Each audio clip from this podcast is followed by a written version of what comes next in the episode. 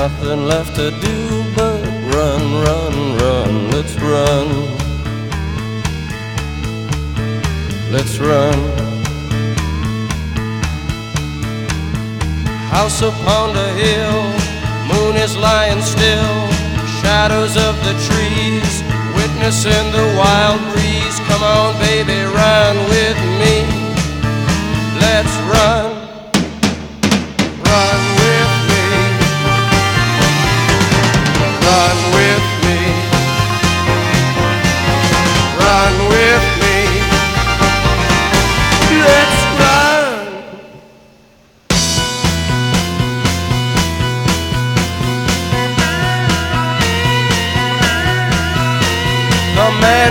Is warm at the top of the hill. Rich are the rooms and the comforts there. Red are the arms of luxuriant chairs, and you won't know a thing till you get inside.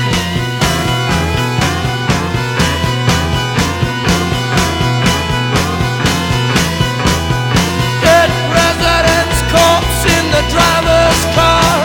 The engine runs on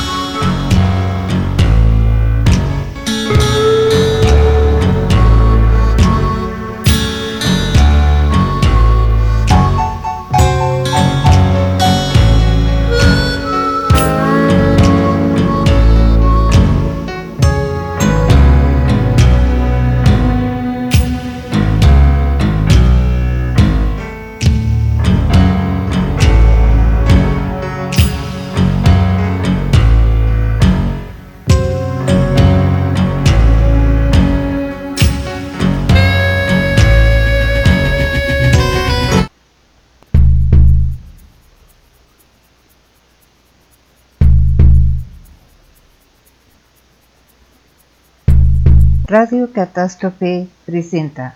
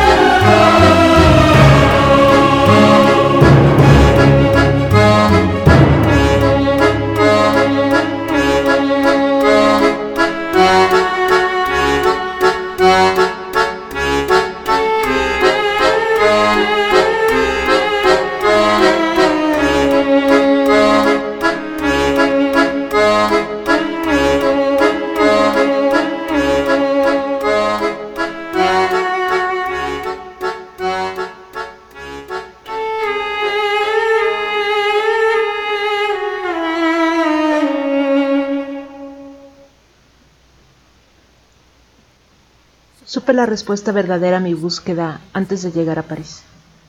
Lo supe cuando tomé por primera vez una vida humana para saciar mi hambre. Fue mi muerte. Y, sin embargo, no la aceptaba. No podía aceptarla porque, al igual que todas las demás criaturas, yo no quería morir. Entonces busqué a otros vampiros, a Dios, a los demonios, a cien cosas con otros tantos nombres, y todo aquello era una equivocación, porque nadie, con la máscara que fuera, podía disuadirme de lo que yo mismo sabía que era la verdad, que estaba condenado en alma y en cuerpo.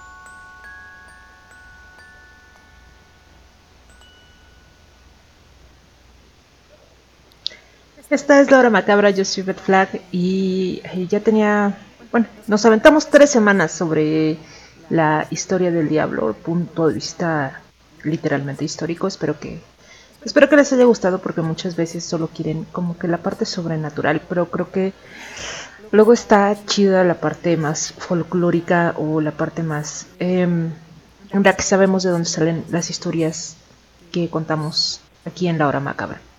Este ha sido un mes muy pesado, cuando menos para mí, ha sido muy pesado y seguramente para varios de ustedes que estén de vuelta en clases y sin contar con aquellos que vivimos en las hermosas áreas sísmicas de México, que bueno, literalmente ha estado movidito el asunto.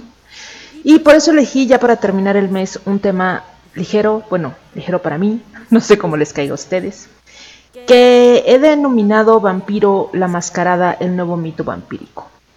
Creo que es más título que programa eh, pero, pero va a ir agarrando forma, ya verán ustedes.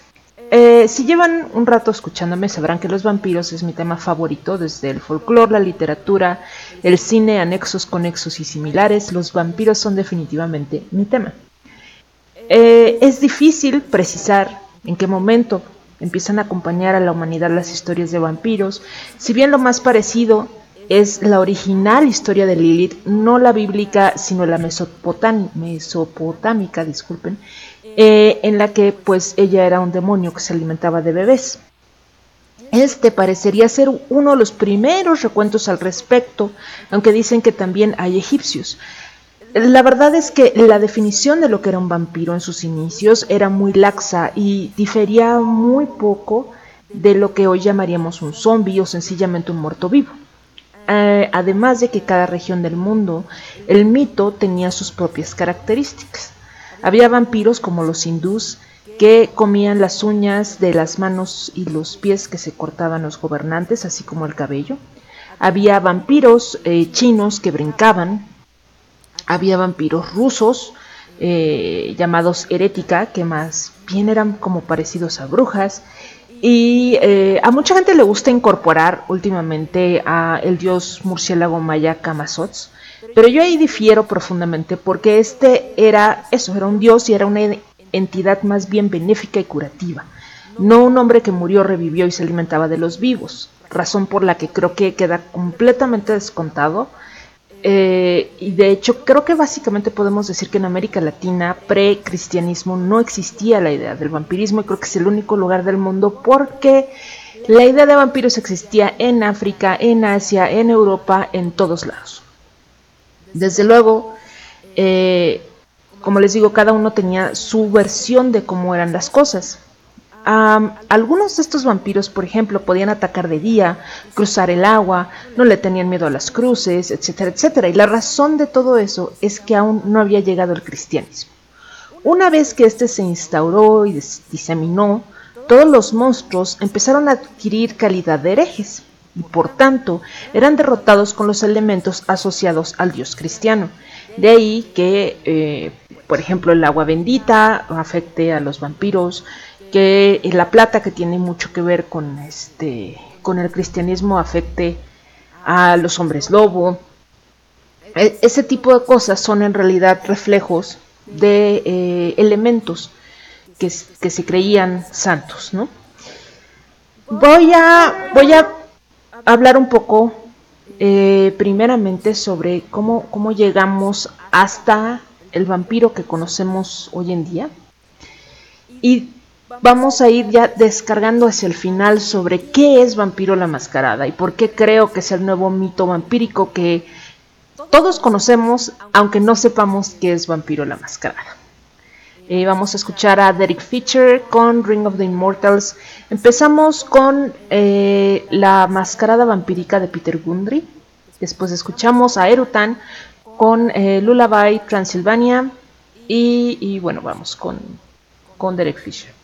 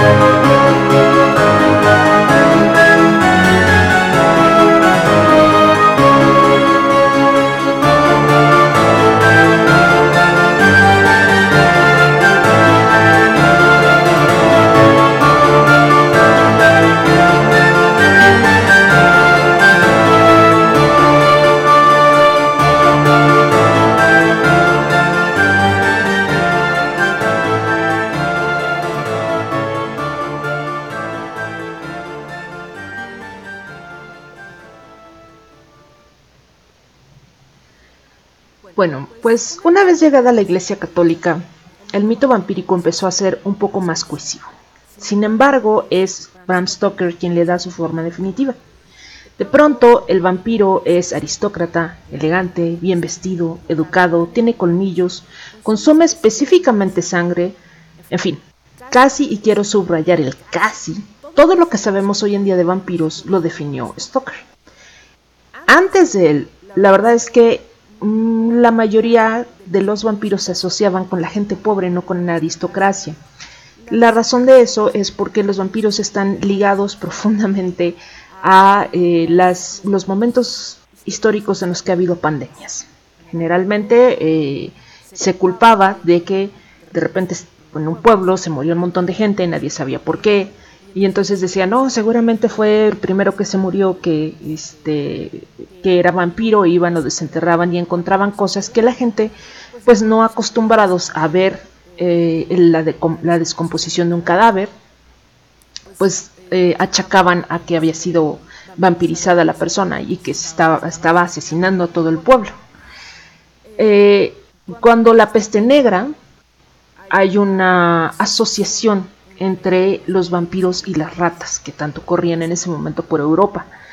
Así que eh, realmente es Stoker que nos mueve toda esta, esta, visión de que el vampiro es pobre y de que viene de, pues, de, las partes más em, granjas, más pobres que hay en Europa para ser un aristócrata. Y sí, algo se inspiró el autor en la leyenda de Vlad el Empalador, regente de los Cárpatos, pero esta idea ha llegado a exagerarse tanto que ha terminado por casi eliminar el hecho de lo que realmente hizo Stoker, que fue recabar la información conocida y folclórica sobre los vampiros y sintetizarla. Eh, Stoker jamás estuvo en los Cárpatos, escuchó hablar de Vlad, sí, pero nadie dijo, oh, sí, sí, sí, este, él jamás fue su intención convertirlo en un vampiro, sino presentar una buena historia y la presentó de una forma única. También hizo su trabajo Stoker, que la novela se convirtió no solo en un boom, sino en una especie de guía de lo que la gente esperaba que un vampiro fuera. Pronto la novela se llevó al teatro, y del teatro saltó al cine. Ya lo he dicho otras veces, pero vale la pena recordar el siguiente dato. La palabra Nosferatu por sí misma era originalmente un sinónimo de vampiro, no era un tipo de vampiro. Tan es así que en la novela de Drácula lo llaman un Nosferatu, un ser de la noche. Lo que pasa es que cuando el director de cine Frederick Morneau quiso filmar Drácula en 1922, la vida de Stoker no le dio el permiso legal. No quería que se llevara a cabo ninguna película que tuviera que ver con Drácula. Estaba bien en el teatro y hasta ahí. Pero Murnau no quería quedarse con las ganas, así que él modificó a Drácula lo suficiente como para que la viuda de Stoker no lo pudiera demandar. Por cierto, sí lo demandó. Pero el tipo de vampiro que diseñó Murnau era feo, calvo y contrahecho, eh, al revés un poquito de como nos presentan en el libro a Drácula, donde por cierto tiene bigote.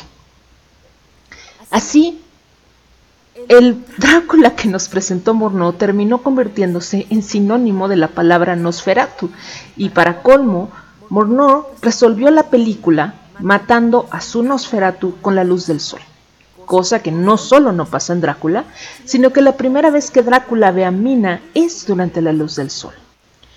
Eh, una vez más, el canon de los vampiros cambia y se acomoda. El sol gracias a Murnau, es ahora un nuevo enemigo de los vampiros. Y por décadas los vampiros se dividen en dos, los Nosferatu y los tipos Drácula de Bela Lugosi. Y todo cuanto el cine dice sobre los vampiros se convierte en canon, poniéndole tantas debilidades a los vampiros que los hace más débiles que las víctimas. Nada de sol, ajo, agua corriente, cruces, agua bendita, plata. Había que invitarlos a pasar a la casa, tenían que dormir en tierra de su país natal, Vaya, parecían hechos de cristal. Para colmo, con los años, la idea de que un hombre se mezclara en la vida social vestido de frac empezó a perder sentido. Sobre todo, para finales de los años 60, parecía imposible modernizar a Drácula. Eh, si ustedes alcanzaron a ver las películas de la Hammer, era muy gracioso que en una fiesta hippie nadie notara que había un loco disfrazado de aristócrata. El mito vampírico empezó a caer en una de las siguientes opciones. O era porno Drácula o era Drácula cómico. Hasta que en los ochentas dos sucesos marcarían el porvenir del mundo vampírico.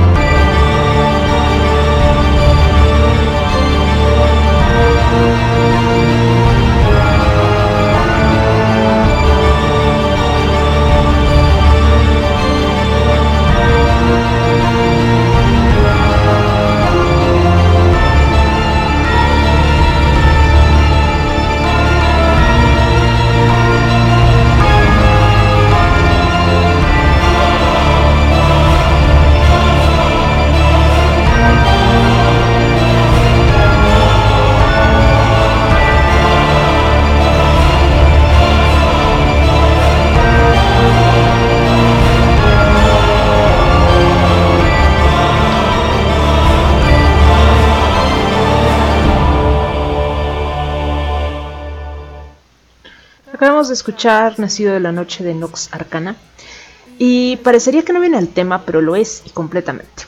En 1974 el mundo vio nacer un juego de mesa que no era de cartas, no era de avanzar posiciones y que requería cantidades inmensas de imaginación. Este juego fue llamado Calabozos y Dragones. En realidad, la naturaleza del juego no se prestaba mucho a que una familia se sentara a jugarlo como, digamos, turista, pues requiere mucho más tiempo de atención y desarrollo. Pero para los ochentas, la era dorada de la fantasía, todo nerd que se reconociera como tal sabía jugar cuando menos un básico del juego. Calabozos y Dragones ofrecía y ofrece algo único. En un mundo de fantasía tipo medieval, los jugadores podían escoger qué tipo de personaje ser. Mago, aventurero, bárbaro, ladrón, etc. Pero una vez de ahí, tú podías elegir la línea que escribir sobre tu personaje toda la historia sobre tu personaje. Cómo se llama, qué edad tiene, por qué es un ladrón o un clérigo, o cualquier cosa que hayas escogido. ¿Ha tenido pareja? ¿Le gustan los perros? Mientras más cosas sepas sobre tu personaje, mientras más ahondes en su persona, Tu juego será mejor, pues este es un juego de aventuras, y cuando tengas que enfrentarte a un dragón o a un brujo que está por asesinar a todo tu grupo de amigos, solo tú podrás decidir qué haría tu personaje dependiendo de su carácter. Calabozos y Dragones te proporciona básicamente un escenario, pero la historia y lo que pase en ella terminará siempre dependiendo de los jugadores. No hay un final definido. El final lo haces cada vez que lo juegas.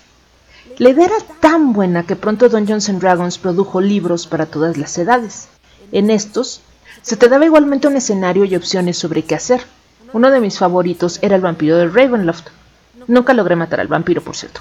Apenas vivía un par de páginas y tenía que volver a empezar, porque este ya era de una dificultad mayor. Pero era increíblemente divertido, era un libro con muchos finales. Claro, si han visto Stranger Things sabrán que muchos padres de familia asustadísimos eh, creían que sus hijos que pasaban largas horas encerrados diseñando sus personajes, creando guerreros y magos con mejores poderes para poder ir a sus campañas o incluso escribiendo las aventuras en sí, se estaban volviendo locos. El juego inspiró también un tipo de arte en ese momento llamado fantasía heroica. Por ahí, si les interesa ver de qué se trata, les recomiendo googlear a Larry Elmore uno de los más importantes ilustradores del ramo. Pero vamos a hacer un ladito, Calabozos y Dragones, y hablemos de los dos fenómenos vampíricos que dieron la luz verde a Vampiro la Mascarada. Primeramente, la película de 1987 Los Muchachos Perdidos. Si no la han visto, dense la vuelta por las películas ochenteras de Netflix. Los Muchachos Perdidos fue una película muy bien recibida por el público que no trataba de los vampiros tipo Drácula. Joel Schumacher, su creador y director, se esforzó en mostrar una imagen moderna de los vampiros, unos que de hecho podrían mezclarse con la juventud de ese entonces, que eran todo lo que el mundo empezaba a anunciar como deseable, ser joven y hermoso por siempre. No ser un señor chapado a la antigua por siempre. Pero Schumacher además se dio la oportunidad de darle diversidad a los chicos. Tres eran rubios, pero había un chico que parecía nativo americano una chica hippie y un severo coqueteo con la bisexualidad y la homosexualidad. La juventud, pero sobre todo los fans de los vampiros que necesitaban algo que les representara en la modernidad, se engancharon. Y, por otra parte, para aquellos en el submundo vampírico, estaba también la representación literaria de Anne Rice y su famosísima Entrevista con el vampiro, libro que fue editado en 1976 pero que también resurgiera con una fuerza brutal en el mundo gótico a finales de los 80 y finalmente eh, hicieron una película, creo que fue en 94. Desde luego los vampiros de Rice son más románticos, no en el sentido de romance de pareja, sino de decadencia tipo victoriano. Sin embargo, Rice, de forma mucho más abierta que Joel Schumacher, hace que sus vampiros vivan en un mundo completamente homoerótico. Y una vez más, los tiempos eran los indicados para esto. Tomen en cuenta que a finales de los 80s y principios de los 90s, la sangre se convertía en un tema de terror en el mundo, con la aparición del VIH. Y la humanidad, como lo dije, siempre ha hecho más historias de vampiros cuando hay pandemias.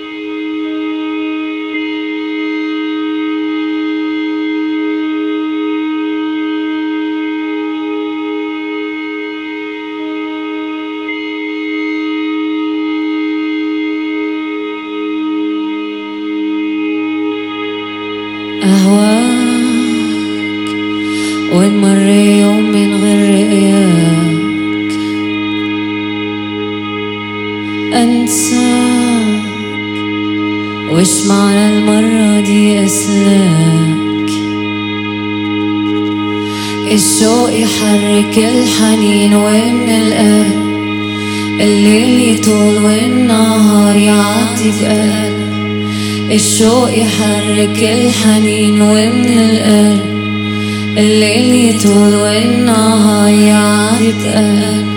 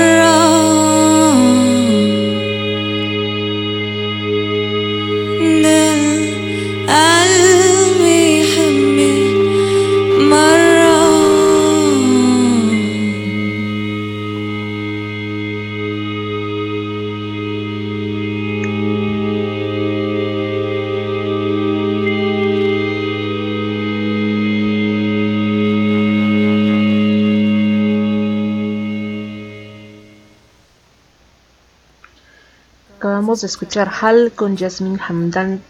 Eh, este es el tema original de Only Lovers Left Alive. Les recomiendo mucho esa película. Es una gran película de vampiros. Y vamos a continuar entonces con, con que en ese entorno, en ese entorno del VIH y de los vampiros que ya no querían ser tipo Drácula, se edita en 1991 el juego de mesa Vampiro la Mascarada tomando el sistema de juego de calabozos y dragones y modificándolo lo suficiente para hacerlo algo único. Vampiro la Mascarada te presenta la siguiente historia.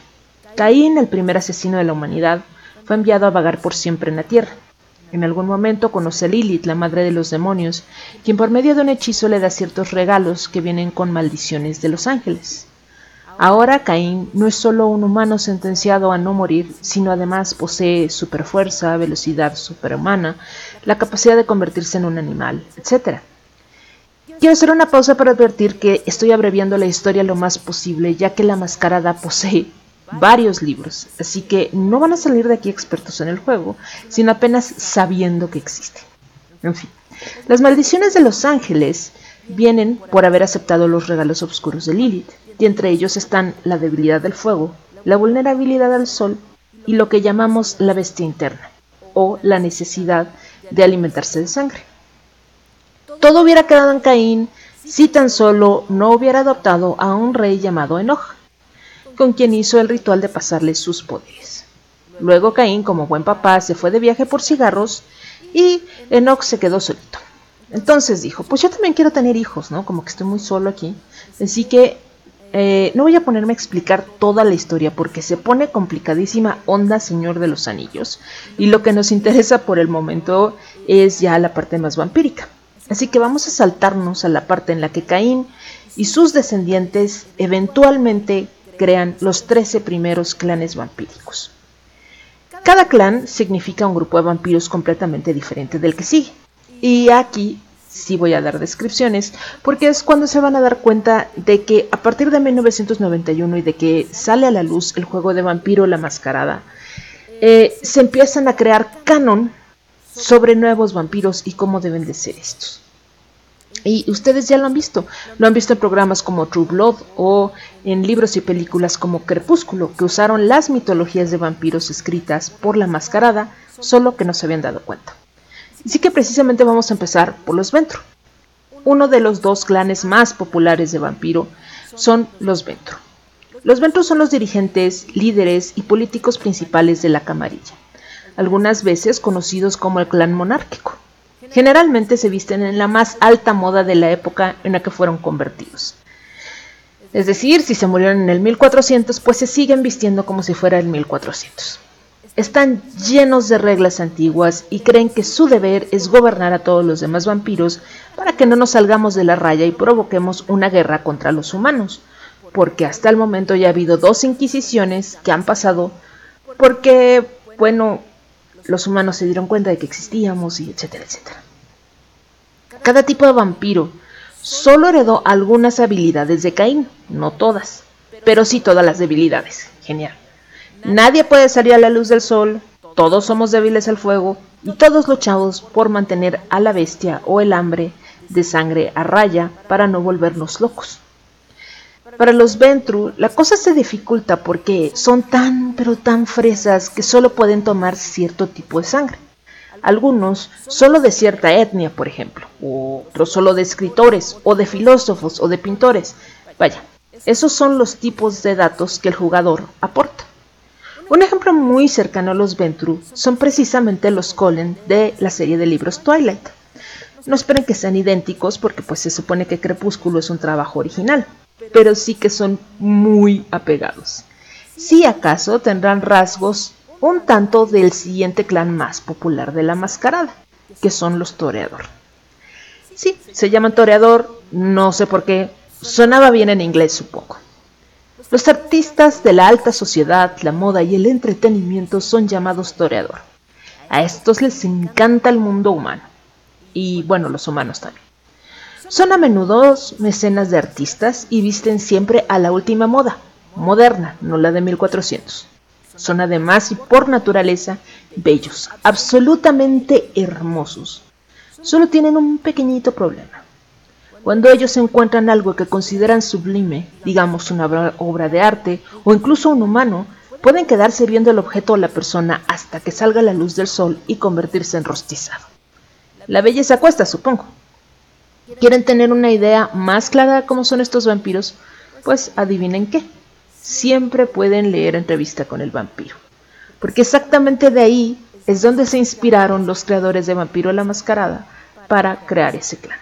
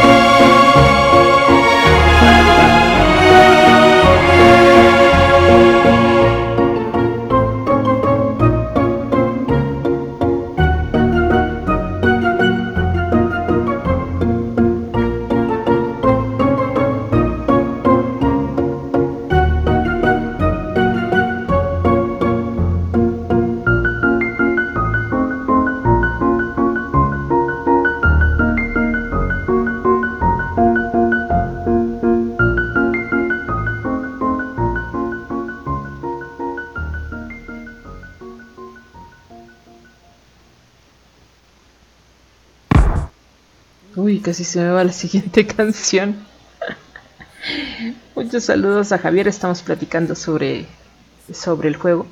Y hoy no vamos a terminar de hablar de los 13 clanes, razón por la que el programa estará dividido cuando menos en dos. Pero por el momento vamos a terminar de divertirnos con algunos de ellos. Déjenme decirles que eh, Javier me decía con mucha razón que uh, la película Inframundo está muy basada en este en, en, Vampiro la Mascarada y es cierto, pero no voy a hablar de ello hasta que hablemos de cuando se expande el mundo eh, de tinieblas a este a hombres lobo y etcétera, etcétera. Así que hoy nos vamos a quedar con vampiritos, ¿sale? Va. Los Nosferatu, nadie quiere ser un Nosferatu. Así como se lo imaginan, este clan está basado en la película Nosferatu. Las personas que son convertidas por este clan sufren alteraciones físicas terribles que hacen que no sean bien vistos ni por humanos ni por vampiros. Al menos no por aquellos como los Ventru y menos por los Toreador, pero son increíblemente útiles. A menudo, los Nosferatu viven en el subsuelo, en alcantarillas o en viejas líneas del metro abandonadas. Podrán no verse muy bien o incluso oler muy bien, pero si quieres cualquier tipo de información, solo hay un tipo de vampiro que puede tenerlo.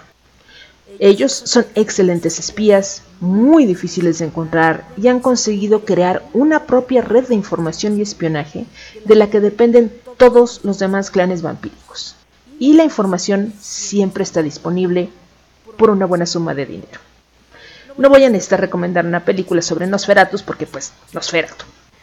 Pero sí voy a cerrar hoy con mi clan, que son los Bruja. Bueno, para ser honestos, nadie está muy seguro de cómo se pronuncia. Se escribe bruja, pero termina con una H. ¿Y qué hacemos con esa H ahí sola? Pues nadie sabe. Entonces, además, está escrito en inglés. Entonces podrían decir brulla o bruja, como les digo, nadie sabe, así que le pueden llamar como quieran. En fin, aunque algunos clanes nos hagan ver como una pandilla de peleoneros sin cerebro, los Brulla en realidad somos la parte rebelde de los vampiros.